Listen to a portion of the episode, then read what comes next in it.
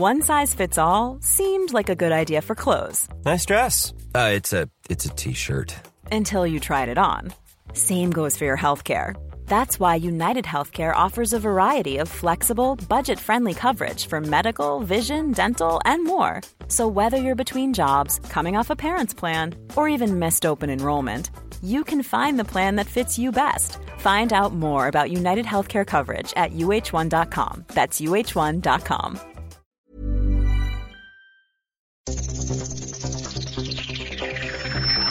Los desafíos actuales exigen que la ciudadanía tenga la capacidad de saber, pensar y participar más que antes. Bienvenidos a Sociedad Horizontal, un espacio donde Armando Ríos Peter y sus colaboradores analizan los temas más relevantes de la política y su impacto tanto en redes sociales como en las calles. Inicia Sociedad Horizontal por El Heraldo Radio, donde la H suena y ahora también se escucha.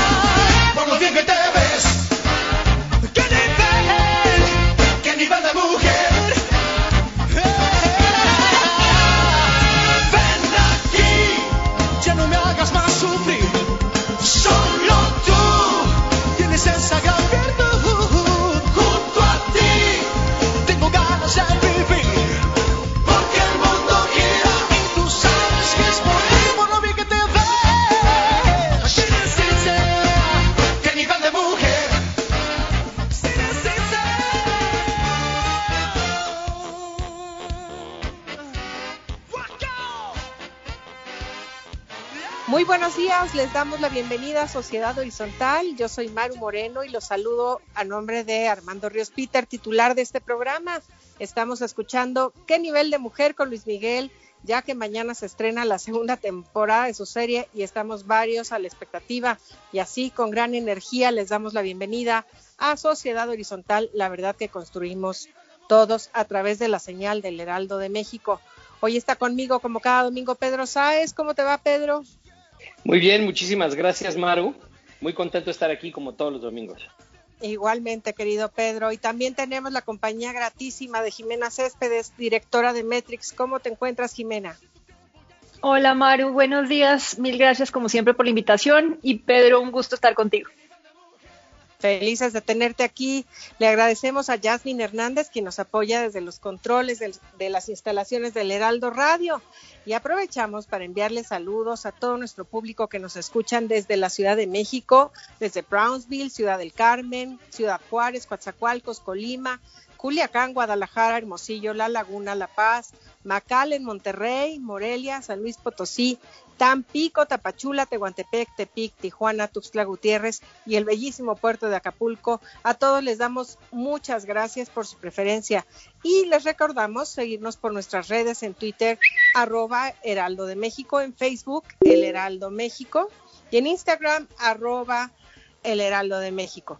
Nos pueden escuchar online a través del portal del heraldodemexico.com.mx, donde esperamos todos sus comentarios en el Twitter con el hashtag Sociedad Horizontal.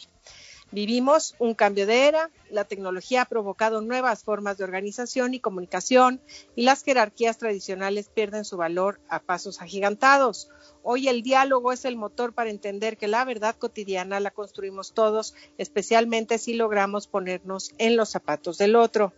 Entrando en materia este domingo, tendremos un análisis con los temas más calientes de las redes sociales. Esta información les recordamos que es cortesía de Metrix, conocer la verdad en una sociedad digital. Como primer tema, querida Jimena, querido Pedro, tenemos la aprobación del presidente AMLO. Metrix ha realizado un estudio de lo más interesante en el que tiene hallazgos sobre la opinión en las redes sociales sobre la presidencia de Andrés Manuel López Obrador desde enero del 2019 hasta marzo del 2020. Estos hallazgos, Jimena, que nos permitiste darles un vistazo, los veo bastante distante de lo que las encuestas de aprobación de la gestión nos arrojan sobre el presidente. Eh, en, esta, en este análisis nos muestra su popularidad a la baja, por lo menos en lo que corresponde a los internautas. Jimena, por favor, platícanos sobre los principales hallazgos de tu análisis y, y si nos puedes dar un resumen de cuál es el ciberescenario de, en este tema.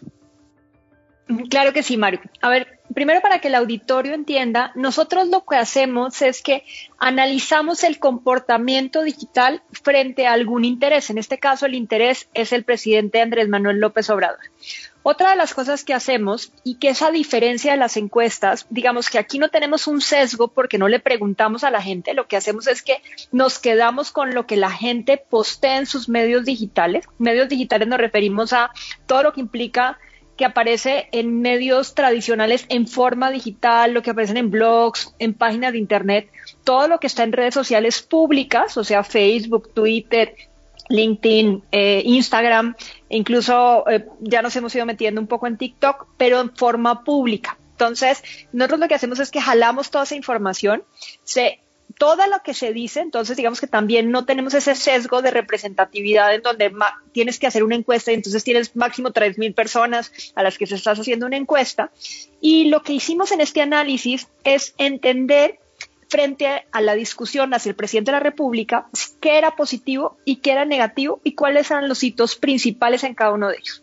Y la otra cosa que también hacemos, y en este caso sí además es muy importante, quitamos todo el ruido digital. Como ruido digital nos eh, mencionamos que no, no analizamos ni los bots y los trolls, porque eso es conversación inorgánica, o sea que está movida por algún interés quitamos eso y solamente nos quedamos con todo lo que se dicen líderes de opinión, los medios, en medios digitales, opinión pública especializada y opinión pública generalizada. ¿Qué es lo que hemos venido encontrando? Digamos que a lo largo del, de, de que comenzamos a medir lo que fue en 2019, enero de 2019 a la fecha, primero ha ido en aumento la discusión digital. Al comienzo, la gente le daba el beneficio de la duda al presidente, el poder desgasta, eso es lo primero. Y poco a poco hemos visto que se ha ido acumulando más negativos que positivos. Lo segundo, cuando más discusión hubo en medios digitales fue de marzo a septiembre del año pasado. Eso fue a nivel mundial, no solamente en México, porque acuérdense que estábamos prácticamente todos encerrados en nuestras casas y entonces eso hizo que la actividad en redes sociales sobre todo y en consumo de datos aumentara significativamente frente al resto del tiempo. Ahora, ¿cuándo es que empezamos a ver que aumentaba la conversación digital respecto al presidente? Lo primero fue cuando la defensa, cuando la visita de Evo Morales y después por el tema de Ovidio Guzmán. Digamos que esos son como los dos hitos que marcan un cambio de positivo a negativo frente al presidente de la República.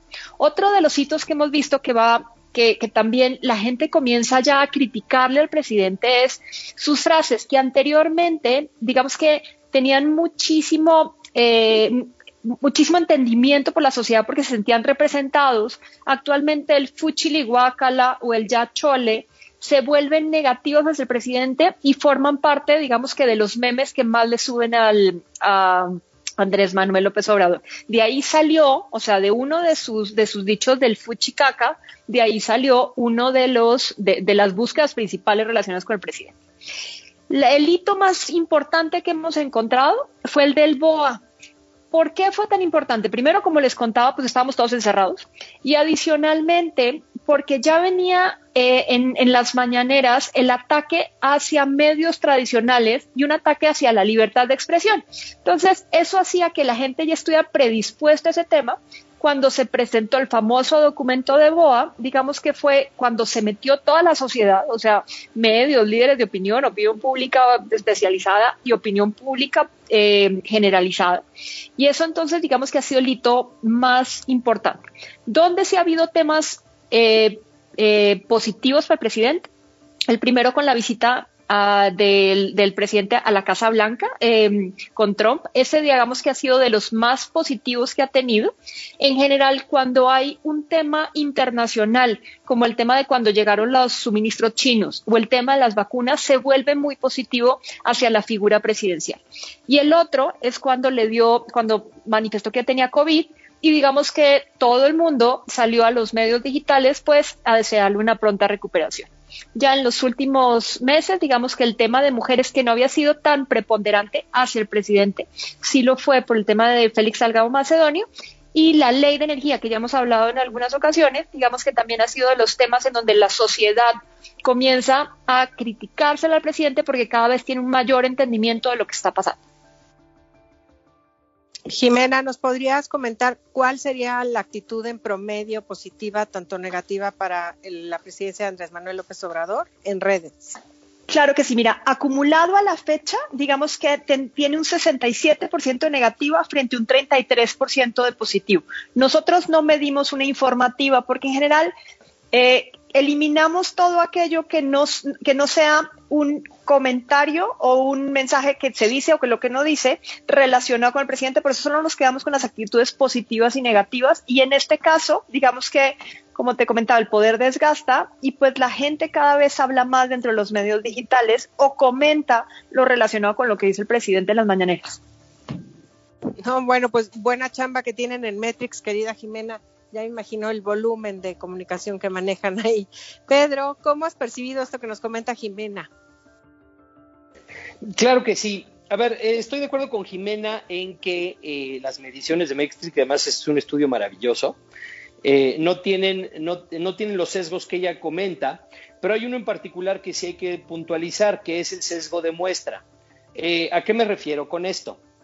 Las redes sociales, a diferencia de una encuesta normal en que se le preguntan a cualquier, a cualquier persona independiente de su disposición política, operan como una manifestación permanente, de forma que eh, eh, eh, este tipo de estudios lo que serían, serían más comparables, no serían tan comparables a una encuesta como las que se hace casa por casa, y serían mucho más comparables a como si se hiciera en una manifestación en tierra en la que de un lado hay amloístas y del otro lado hay antiamloístas. ¿A qué me refiero con esto? Las personas que participan en redes sociales son activistas políticos, son activistas políticos permanentes. Ahora, lo que sí es una realidad, y lo hemos visto desde el 2012, es que este activismo político, en el momento en el que la conversación cambia a un rumbo o a otro, afectan las preferencias electorales y la aprobación del presidente. Y lo podemos ver claramente con, si se hubiera medido, por ejemplo, en el 2015, que fue la, elección este, eh, intermedia eh, de hace seis años, cuál era la aprobación de eh, Enrique Peña Nieto, del gobierno de Enrique Peña Nieto, era muchísimo más alta que la conversación que ya era práctica y absolutamente negativa, al menos en Twitter. ¿no? ¿Qué es lo que veo? Lo que veo es que definitivamente eh, el, poder eh, y, y, la gestión, eh, estar, el, la gestión de la administración pública desgasta muchísimo. Y que teníamos una conversación antes del 2018 que era, si no favorable al presidente, completa y absoluta fa favorable al, movimiento antisistema O, dicho de otra forma, era una conversación que estaba completa y absolutamente en contra del gobierno de Enrique Peña Nieto, que en ese momento representaba el sistema. Y a partir de la gestión de Andrés Manuel López Obrador se empieza a configurar una y yo me acuerdo en ese momento que teníamos pláticas con personas que estaban muy preocupadas por el apoyo que tenían de Manuel López Obrador en redes y que veían improbable que cambiara el rumbo de esta conversación, ¿no?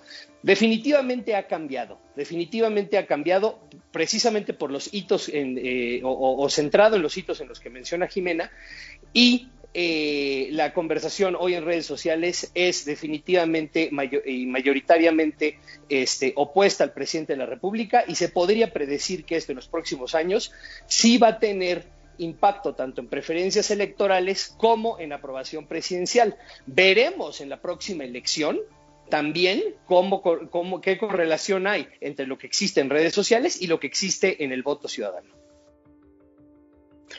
Eh, Pedro, estoy de acuerdo contigo también. Solo tengo un, algo que hemos ido encontrando. Efectivamente, al comienzo de la discusión, y en muchos de los temas ah, tienes los activistas a favor y en contra, más o menos es el 30% de ambos lados.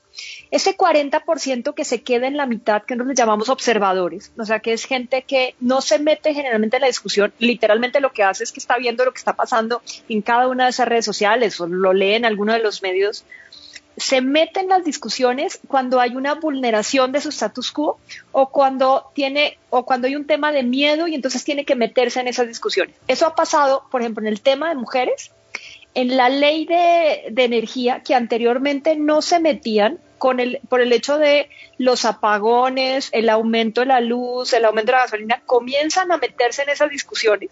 Y cuando ya es un caso, por ejemplo, de de, que lo, veremos en un rato, el, tema, por ejemplo, del, del, logo. O sea, cuando son temas también como de burla, también se mete en ese caso la opinión pública. Entonces, lo que sí hemos venido entendiendo dentro de este análisis es que al comienzo no había tanta gente porque eran solo los activistas, poco a poco se ha ido metiendo la opinión pública a favor y en contra, en este caso más en contra que a favor.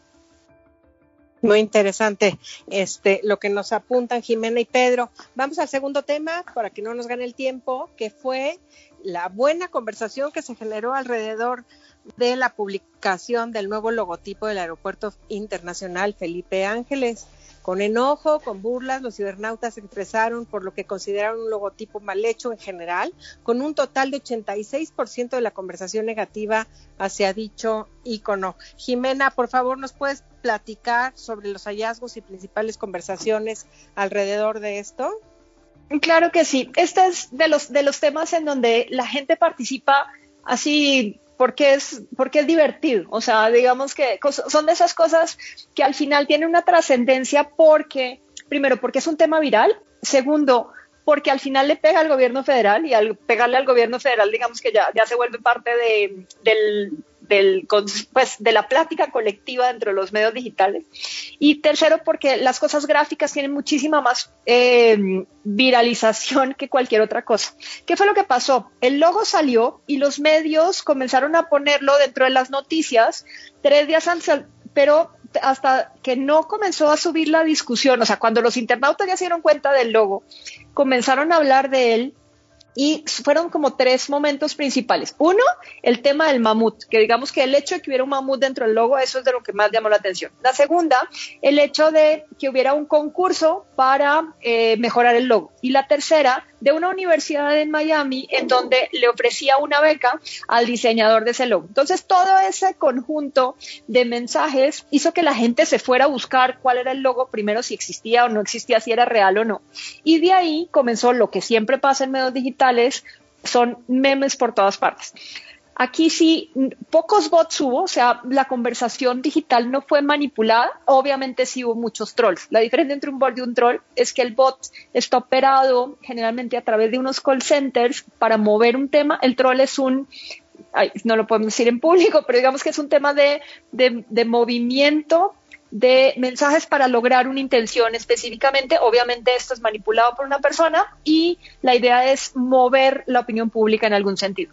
Aquí se metió prácticamente todo el mundo y lo que sí encontramos es que más del 86% de las personas estaban contra el logo frente a un 14% en donde decían que eso no era lo que tendríamos que preocuparnos, tendríamos que preocuparnos más de cosas importantes para el país o de las elecciones más que de un logo.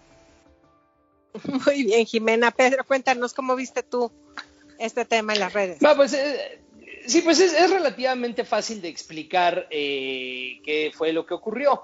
Para la oposición digital, el tema del aeropuerto constituye un hito político, en el sentido de que antes de que llegara el presidente López Obrador a la presidencia, eh, este fue el primer acto de poder, ¿no? La consulta que se llevó a cabo y que eh, articuló de cierta forma a este a la organización digital antiamloísta. Esto se puede ver, entre otras cosas, como por ejemplo que uno de los grupos más importantes eh, digitales se llama Consulta para Todos y se llama Consulta para Todos precisamente porque nace de ese momento.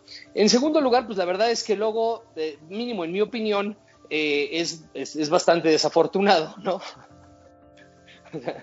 no hace sentido. Así es, querido Pedro. No, no, hace sentido el, el, no hace mucho sentido el animalito que hay ahí y eh, en este sentido hasta la hasta las articulaciones amloístas eh, carecían de herramientas para defenderlo ante la mofa y la burla masiva que llevaron a cabo eh, las articulaciones antiamloístas. Pues sí, un, un, dato curioso de esta semana que se movió mucho en redes y como dice Jimena se convirtió en trending topic. Pero un dato más serio que tenemos y es el último tema que nos da tiempo de abordar es de Napoleón Gómez Urrutia. La Junta de Conciliación y Arbitraje ordenó al sindicato minero pagar los 54 millones de dólares que fueron tomados de un fideicomiso.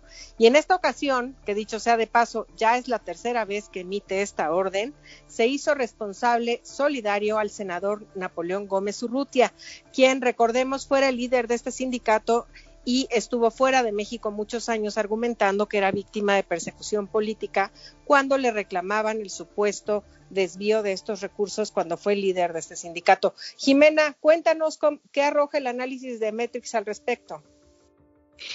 A ver, Maru, lo primero que es interesante es que la gente conoce a, Napoleón Gómez Urrutia precisamente por esto, o sea, como tú lo comentabas, pero además lo conoce ahora o lo relaciona con la ley del outsourcing, que como llevamos tanto tiempo hablando sobre lo mismo, la gente ya comienza no solamente a entender el concepto, sino a relacionarlo con esta ley. Entonces, cuando hay un tema así y la gente no sabe de quién hablan, pasa prácticamente desapercibido. En este caso ha sido lo contrario prácticamente un 87%, digamos que está en contra del senador, o sea, dicen que efectivamente tendría que pagarlo y que además, digamos que no se puede eh, escudar en su, en su cargo para, para enfrentar, digamos, la ley, eso es de los primeros, y la conversación por eso se movió más a través de Facebook que a través de Twitter, por una razón, porque en este caso la opinión pública sí comenzó a meterse ya digamos que opinar, obviamente es una opinión pública más especializada que generalizada, a opinar sobre, eh, sobre el laudo y a decir que efectivamente tenía toda la razón y que pues aquí los trabajadores eran los que estaban perdiendo los, los del sindicato. Pedro, ¿tú cómo viste la conversación?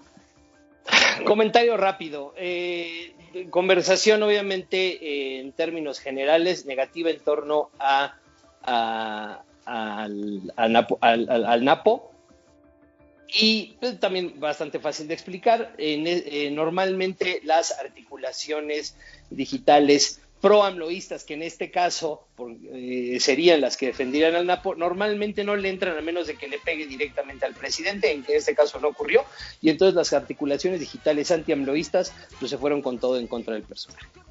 Te agradezco mucho tu opinión, Pedro y Jimena. Les recordamos que esta información es cortesía de Metrix. Yo soy Maru Moreno en ausencia de Armando Ríos Peter y estamos en Sociedad Horizontal, la verdad que todos construimos. No se vayan, les invitamos a que siga con nosotros por el Heraldo Radio, ya que tendremos a Arturo Sánchez, ex consejero del INE y del IFE, para hablar sobre todo lo sucedido en las últimas semanas en este Instituto Nacional Electoral. Siga con nosotros. Ven aquí, ya no me hagas más sufrir. Solo tú tienes esa gran virtud.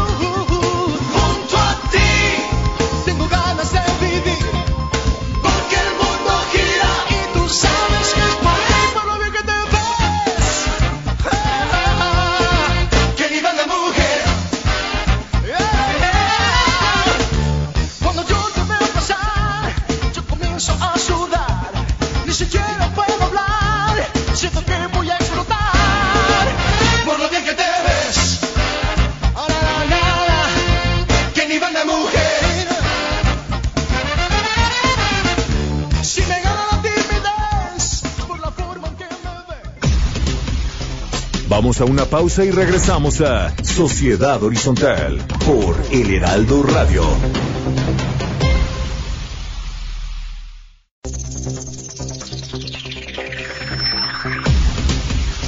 Regresamos a Sociedad Horizontal por El Heraldo Radio.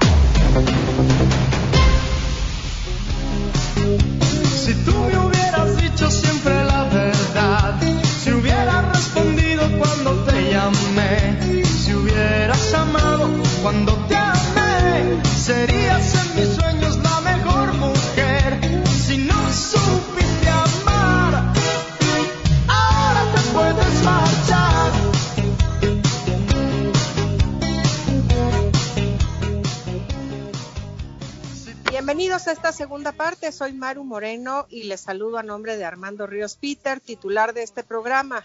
Estamos en el Heraldo Radio y seguimos escuchando a Luis Miguel con Ahora te puedes marchar. Gracias por seguir con nosotros. Estamos en Sociedad Horizontal, la verdad que todos construimos. La información es cortesía de Metrix, conocer la verdad en una sociedad digital.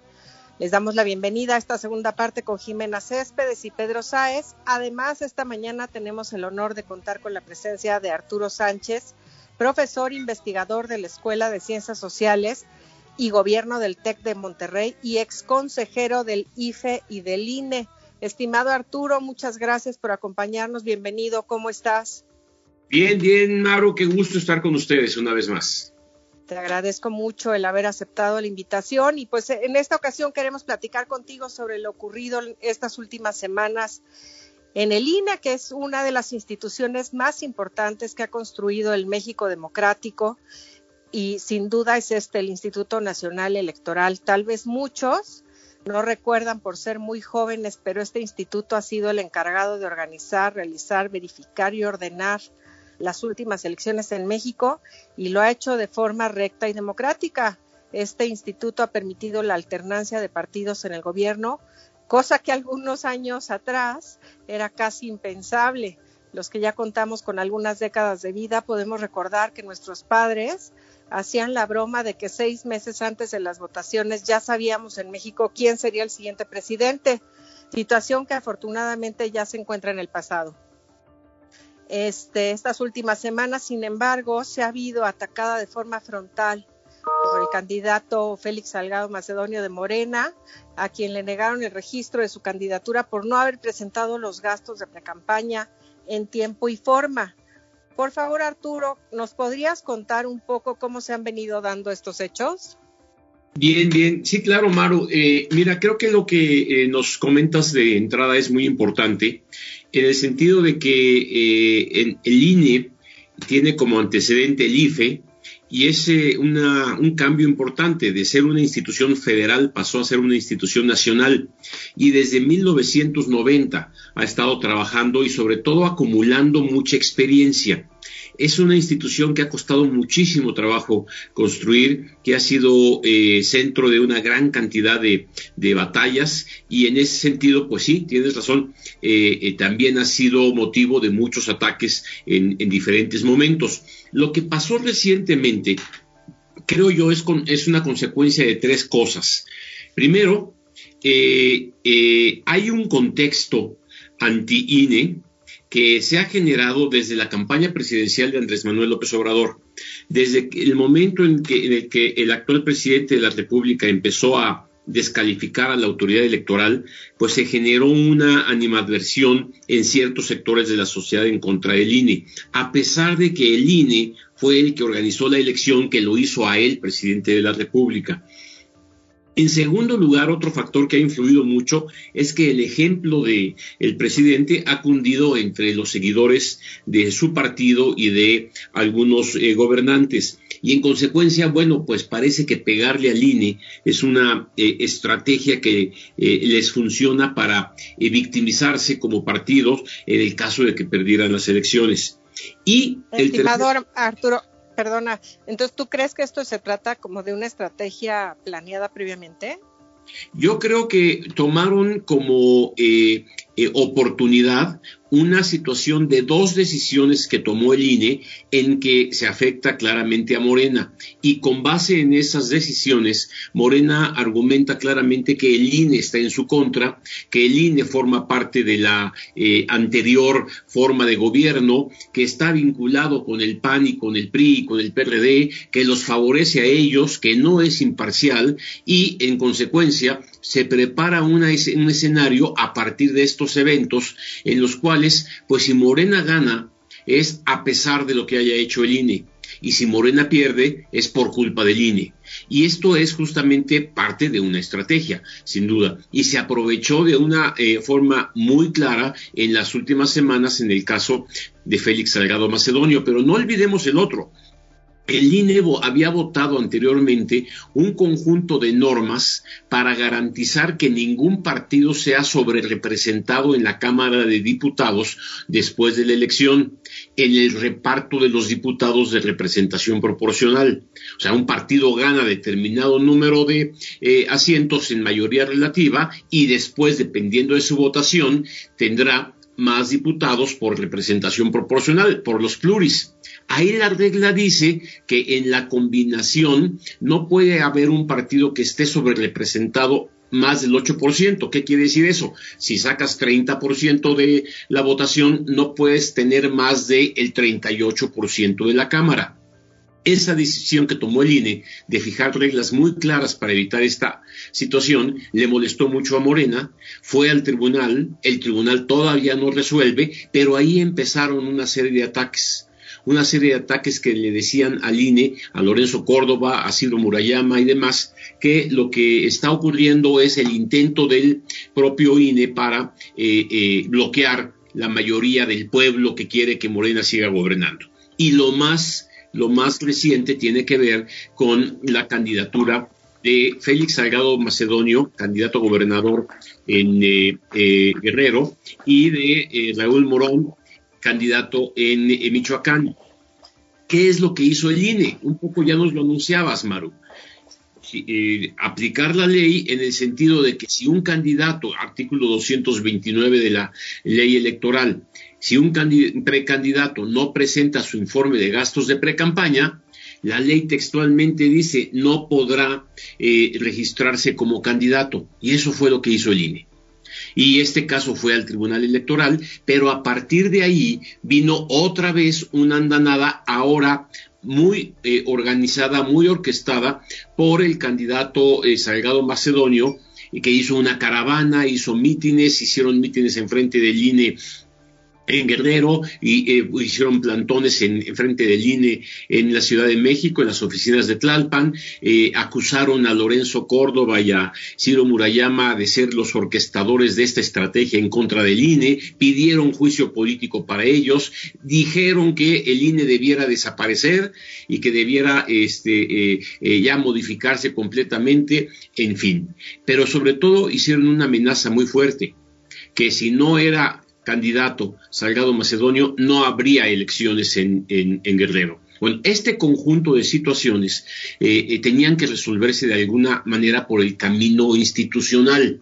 Y el camino institucional era que el tribunal fallara, falló el tribunal y no le dio la razón a Salgado Macedonio, sino que le dijo al INE, INE, a ver, tomaste esta decisión de bajar estas candidaturas, vuélvelo a analizar, revísalo otra vez y sigue estos criterios individualiza en cada uno de los casos las razones por las cuales crees que debe sancionarse a los candidatos de Morena.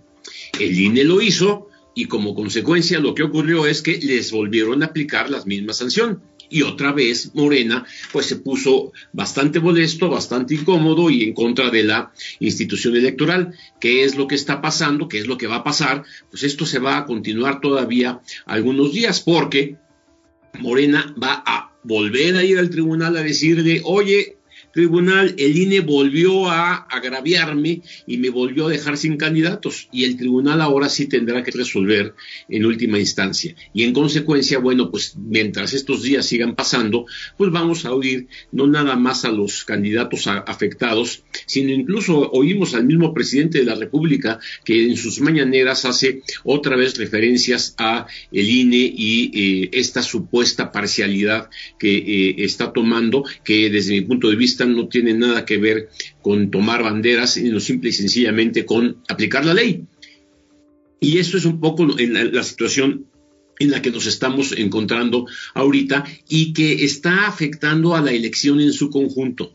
¿Qué quiero decir con esto? Las campañas electorales en donde nosotros debiéramos estar tú y yo aquí discutiendo, Maru, si las propuestas de este partido van bien, si las propuestas de este otro realmente contrastan, si Morena tiene una idea nueva eh, en sus candidatos a legisladores, en lugar de estar discutiendo las opciones que tenemos para votar el 6 de junio, estamos discutiendo si el INE es o si el INE no es, si el tribunal hizo bien o hizo mal, si Salgado Macedonio tomó las instalaciones y amenazó, y, y eso es justamente lo que me parece que no es lo más conveniente en un espíritu democrático. Así es, Arturo. Es muy atinado lo que comentas. Pedro Sáez tiene una pregunta para ti. Por favor. Sí, muchas gracias, Arturo. A ver, yo es, estoy eh, completamente, yo, yo fui, yo, yo, yo, yo tengo 40 años y estuve muy, muy presente. La primera vez que voté fue en la elección de Vicente Fox. Eh, y obviamente he seguido de, forma muy eh, puntual la, historia del INE. Y estoy completamente de acuerdo en la importancia histórica que ha tenido tanto el IFE como el INE como institución y, y, y, que ha sido fundamental para la alternancia en el poder. Sin embargo, a veces siento que la discusión es muy polarizada. O sea, por un lado existen eh, un grupo, un sector de la sociedad que no confía en la institución, y por otro lado existe eh, otro sector de la, sociedad que defiende a la institución a ultranza. Y creo, no sé qué opines tú, que, eh, que quizás sí es interesante tener una discusión un poco más profunda acerca de las áreas de mejora que podría tener la institución. Y te explico a qué me refiero en particular, yo esto lo viví de una forma eh, muy íntima con las candidaturas independientes del 2018 y con la aprobación de los partidos políticos eh, el año pasado. ¿Y a qué me refiero? Me refiero que a veces el INE determina criterios que después cambia de forma retroactiva. Criterios que son normas generales, o sea, criterios que son normas generales, por ejemplo, las firmas se van a contabilizar, se van a contabilizar de esta forma, o eh, los criterios de fiscalización de los partidos nuevos se van a hacer de esta forma. Eh, y me refiero específicamente, por ejemplo, el año pasado a la forma en la que se le quitó el registro a México Libre y en la que se mandó a tribunal a Fuerza por México y a redes sociales progresistas se había tomado una decisión de acuerdo a ciertos criterios que después fueron cambiados por el Consejo General a posteriori. Entonces, a lo que voy es que el INE, aunque es una institución eh, que le ha dado muchísimo a este país, se tiene muy poca discusión acerca de este tipo de cosas que quizás podrían mejorarse y que además solventarían o vacunarían a la institución para que no tuviera problemas como los que tiene A ver, estoy eh, muy de acuerdo contigo en varias cosas, pero déjame, como tú dices, tratar de profundizar el, análisis en donde eh, eh, has hecho algunos puntos importantes. A ver, yo creo que el INE, sin duda alguno, es una institución muy, muy, muy, muy mejorable. en muchos aspectos. Y hay dos betas, dos betas grandes de mejora, eh, o tres betas grandes de mejora en el Instituto Nacional Electoral. Una proviene directamente de la ley. Hay cuestiones en la ley que ya sí, ya debieran ser reformadas y, debieran afinar muy, con mucha claridad las, los alcances y las definiciones de los procesos electorales y eh, además hacer flexibles una gran cantidad de procedimientos. O sea, el INE ahorita está este, ensayando a manera de plan eh, piloto una urna electrónica cuando hace años que podríamos ya haber avanzado en esa dirección, facilitar el, voto, hacerlo más accesible a los ciudadanos, etcétera, etcétera. La ley no lo permite. Igual la ley incluye una gran cantidad de elementos que hacen sumamente cara la elección sumamente cara. Entonces yo creo que ahí tienes toda la razón, hay toda una parte de eh, modificación legal, de reforma legal que podría fortalecer mucho al Instituto Nacional Electoral y hacerlo más eficiente. En segundo lugar, hay eh, grandes procedimientos eh, y vacíos en la ley que hacen que el Consejo General tenga que tomar resoluciones y que los legisladores no han resuelto.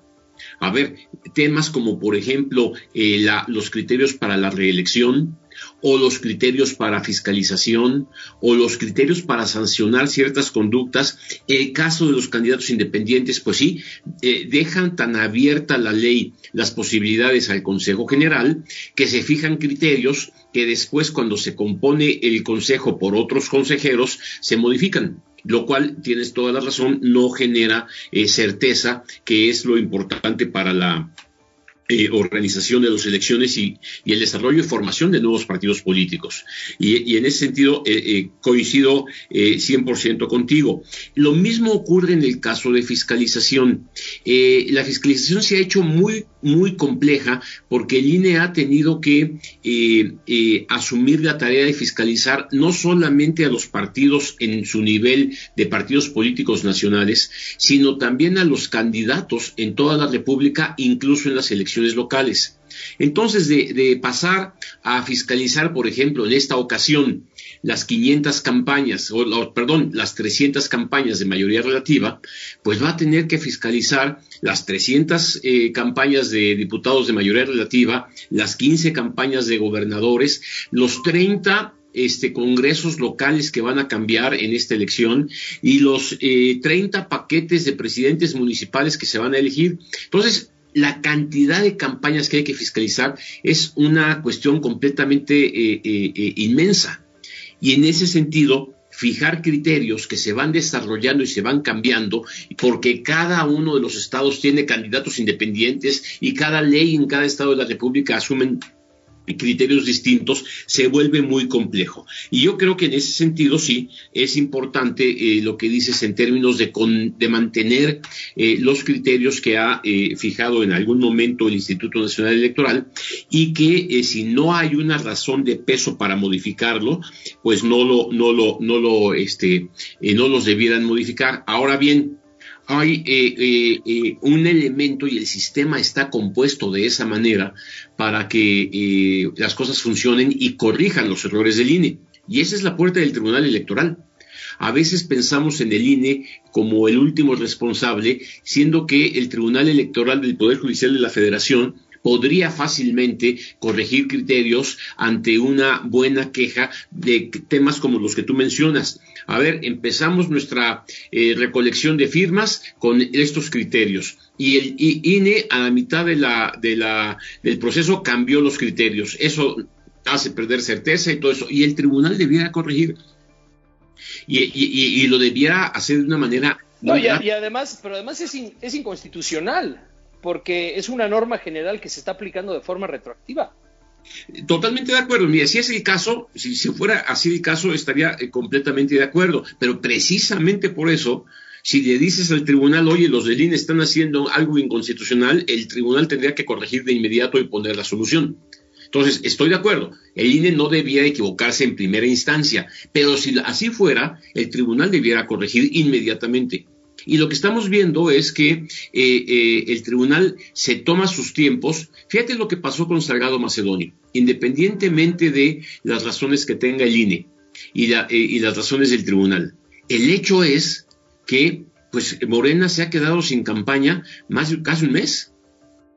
Y, este, y eso, bueno, ya pone a Morena en una tesitura de competitividad distinta a la de los demás partidos aún en el caso en el que Salgado Macedonio regresara a ser candidato.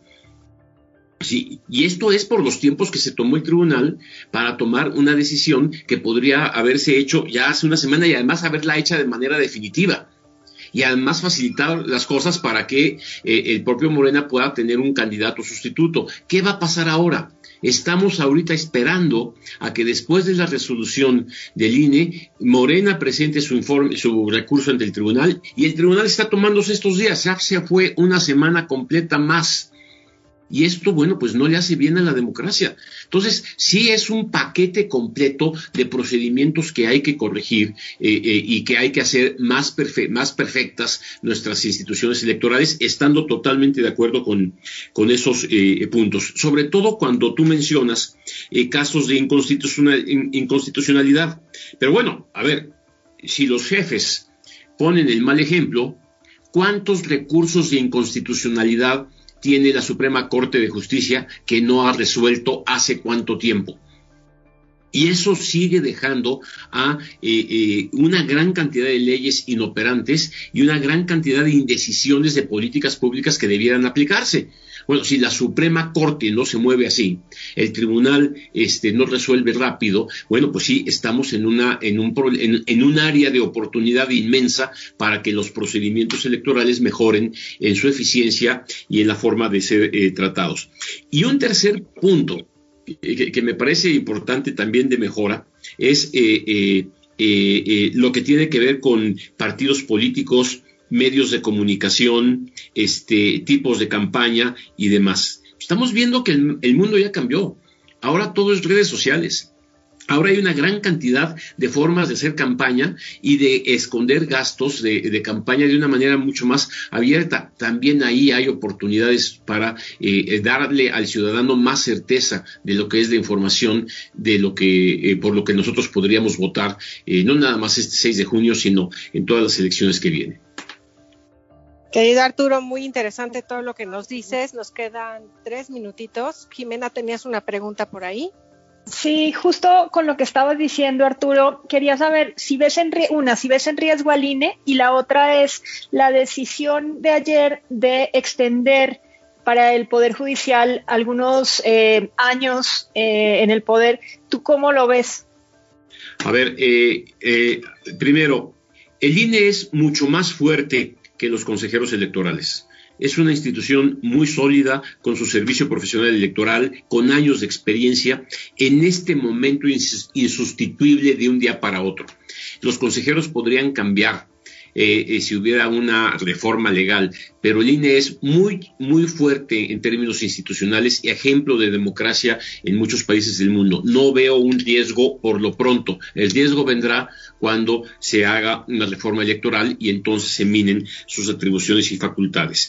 Y justamente en ese sentido, es en donde hay que eh, eh, tener mucha claridad de los procedimientos jurídicos. A ver, en el caso de la Suprema eh, Corte, qué, qué interesante que inmediatamente después de que el Senado tomó la decisión que tomó de añadir un transitorio a una ley y en ese transitorio extender el periodo del presidente de la Corte por dos años más, qué, qué interesante que la propia Corte, la propia Judicatura se deslinda de esa situación. No nos acusen a nosotros, nosotros no lo propusimos.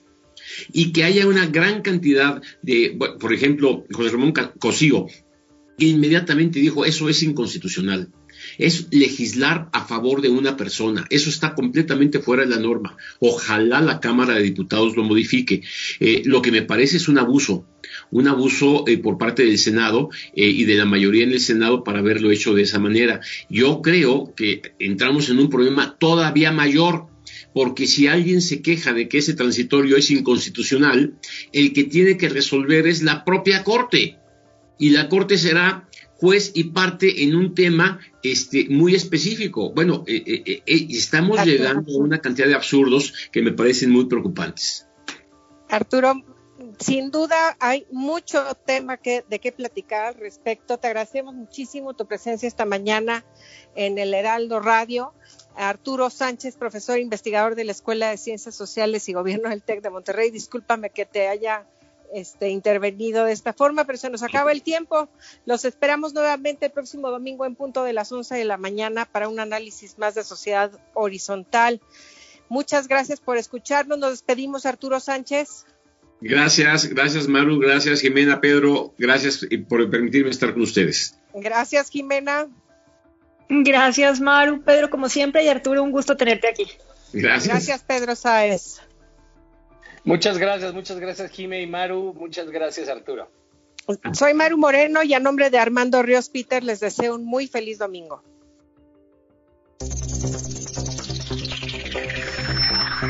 Los desafíos actuales exigen que la ciudadanía tenga la capacidad de saber, pensar y participar más que antes. Esto fue Sociedad Horizontal, un espacio donde Armando Ríos Peter y sus colaboradores analizan los temas más relevantes de la política y su impacto tanto en redes sociales como en las calles.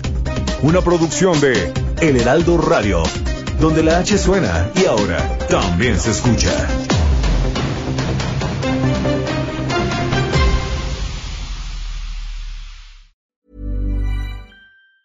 Planning for your next trip? Elevate your travel style with Quince. Quince has all the jet setting essentials you'll want for your next getaway, like European linen, premium luggage options, buttery soft Italian leather bags, and so much more. And it's all priced at 50 to 80% less than similar brands. Plus, Quince only works with factories that use safe and ethical manufacturing practices. Pack your bags with high-quality essentials you'll be wearing for vacations to come with Quince. Go to quince.com slash trip for free shipping and 365-day returns.